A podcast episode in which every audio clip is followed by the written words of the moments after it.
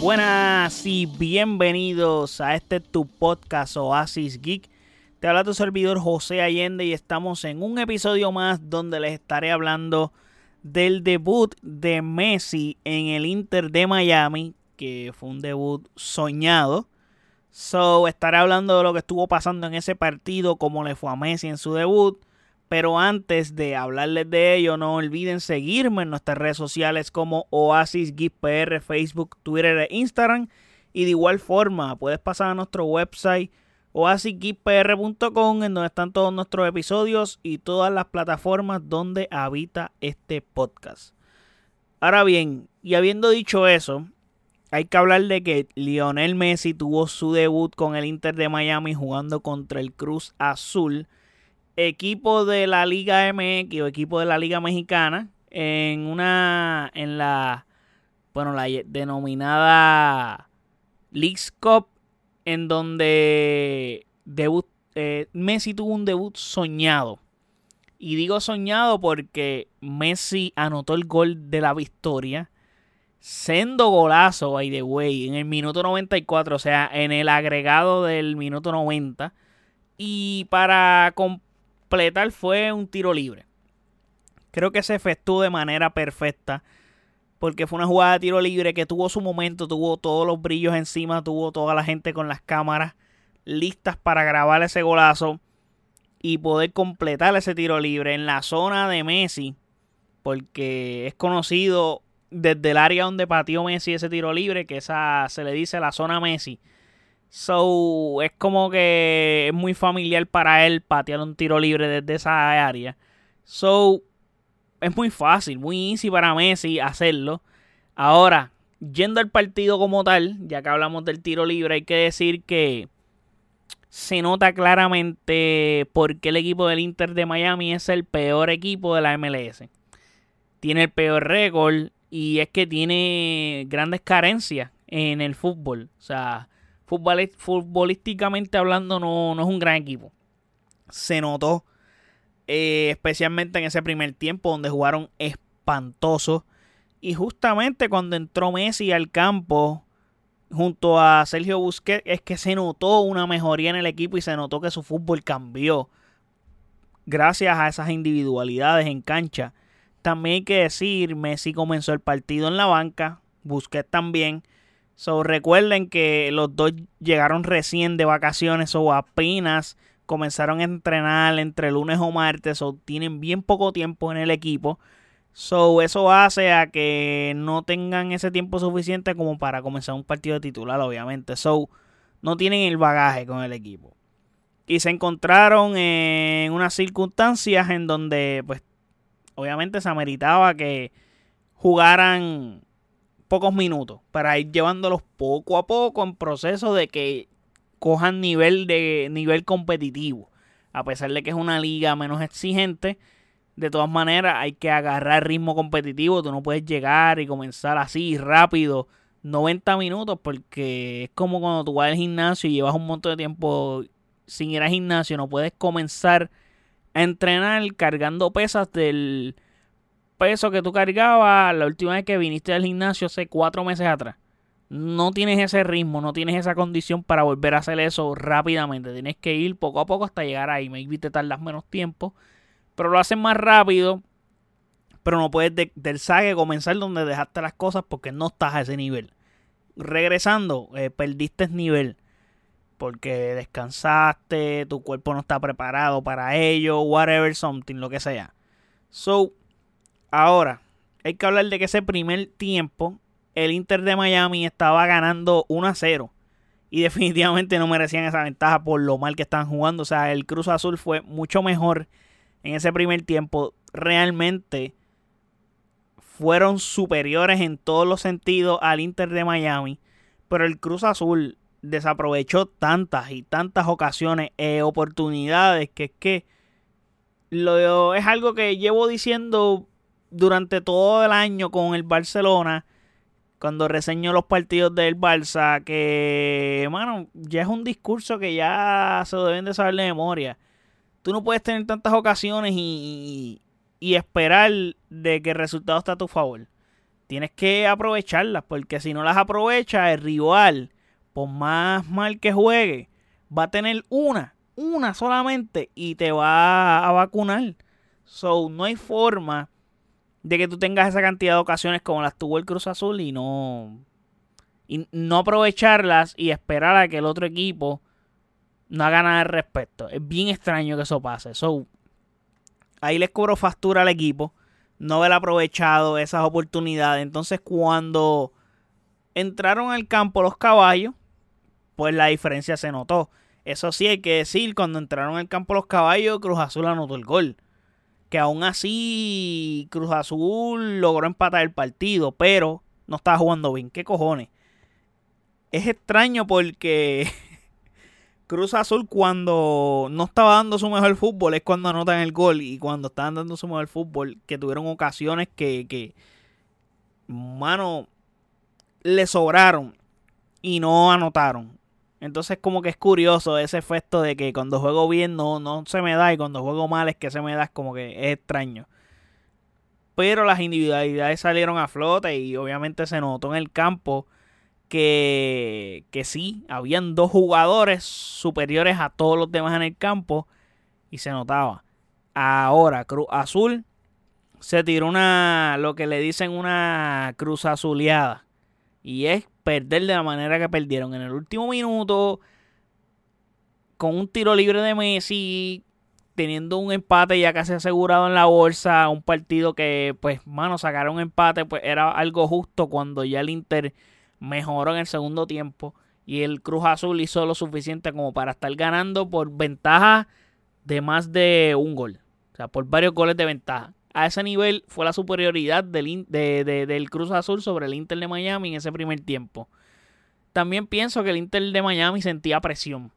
Una presión brutal. Jugaba Messi. Obviamente Messi no estaba en el campo, pero esa, esa presión se transmite en el resto del equipo. Aunque la presión es para Messi y para el mismo Busquets, que Busquets yo creo que no estaba tan presionado porque los reflectores no estaban encima de él, sino encima de Messi.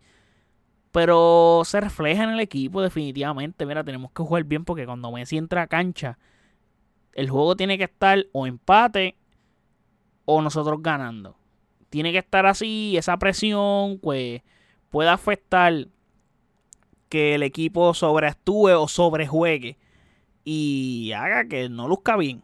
Maybe por haber lucido tan mal, porque lucieron tan mal, que eso pudo haber sido un factor desde mi punto de vista, porque es hasta inexplicable que lo mal que jugaron y aún así estaban hasta ganando. es súper extraño. Eso sí, Messi, como les dije, metió ese gol de tiro libre que salvó al Inter de Miami, lo sacó de una mala racha de más de 8 partidos sin ganar yo creo que eran como 11 partidos, no recuerdo el número exacto, pero eran como 11 partidos que no ganaban. No ganaban hace mucho tiempo. Llega Messi, anota ese gol. Ganan un gol súper brutal frente a muchas celebridades con una imagen demente de LeBron James abrazando a Messi. Estuvo cool porque vi un meme que era Messi y LeBron abrazándose y abajo dos cabras abrazándose, como que dos goats. Esa foto estuvo espectacular. Allí estaba Kim Kardashian, Marc Anthony, Serena Williams, el Kun Agüero, Mario Kempe. Bueno, una cantidad de celebridades absurda. Yo creo que nunca el Inter de Miami había tenido tantas celebridades en un partido. Y creo que en la MLS o Verán no habían tenido tantas celebridades en un partido. No es una liga que la miran este tipo de personas. Y creo que el tener a Messi, pues obviamente llama mucho más que otra cosa.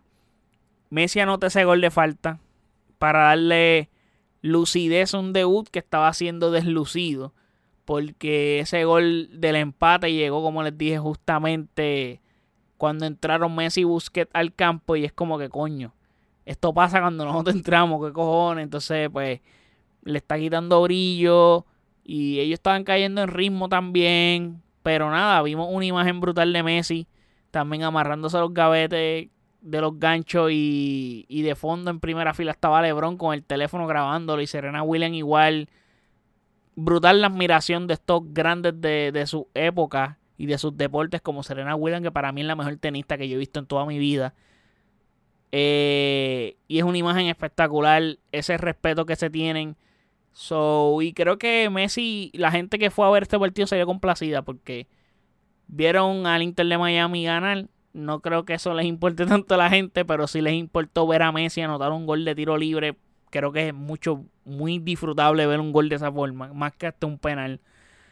Y vieron a Messi hacer ganar a su equipo, que eso es bien importante. Creo que la gente espera esas cosas. En el deporte norteamericano se vive de esa forma, porque tú ves a Kevin Durant que llega un equipo y esperan que Kevin Durant haga todo. Eh, ven a LeBron James que llega un equipo y esperan que LeBron James todas las noches haga 35, 40 puntos con triple doble, cosas así, como que esperan eso en el deporte norteamericano y en el fútbol no va a ser así. So, por lo menos Messi cumplió la cuota de su debut en el poco tiempo que estuvo en el campo, porque también hay que decirlo, no es que jugó 80 minutos. O sea, Messi jugó bien poco. Messi entró como en el minuto 70 al campo. 70, I guess. No, yo creo que entró antes. No recuerdo muy bien, pero no, o sea, no jugó 45 minutos. No jugó ni un, ni un, ni un tiempo entero. So, jugó poco tiempo. So, eso también hay que decirlo. So, creo que fue un alivio para el equipo haber ganado de la forma que ganaron y para el mismo Messi quitarse esa presión del debut. Ahora ir cayendo en ritmo y ir ayudando al equipo a que jueguen tan bien. Es bien importante. Jordi Alba pues anunció este jueves que va a jugar ahora con el Inter de Miami, una contratación que ya estaba más que cantada hace mucho tiempo pero el equipo lo, oficializó este pasado jueves. Eh, y vamos a ver qué pasa. Otra reunión de jugadores del Barça, donde vamos a ver a ese dúo Messi-Alba haciendo ese pase desde la línea de fondo al acerca de portería al medio donde siempre aparece Messi y anota un gol y esa, esa jugada Jordi Alba y Messi la hacen desde siempre. Y siempre es gol. Es una jugada que está tan cantada que yo no sé cómo los defensas no la tienen leída. Ahora se les va a olvidar porque llevan ya dos años sin verla. So, y la MLS, ojo, porque peligran. Porque Jordi Alba es un lateral que tiene llegada, constantemente llega al área y tiene a su mejor socio para hacerle ese pase indicado. Y hay rumores de que Luis Suárez puede ser que llegue en esta misma temporada. Creo que el Inter de Miami está haciendo esfuerzos abismales para que eso pase. Pero si no pasa, va a pasar la próxima temporada. Estoy casi 100% seguro que Luis Suárez va a jugar en el Inter de Miami porque se va a dar, ese era el sueño. Él mismo lo había expresado que eso era algo que ellos querían hacer y va a pasar. Luis Suárez va a llegar al Inter de Miami. Si no llega esta temporada, va a llegar la próxima temporada.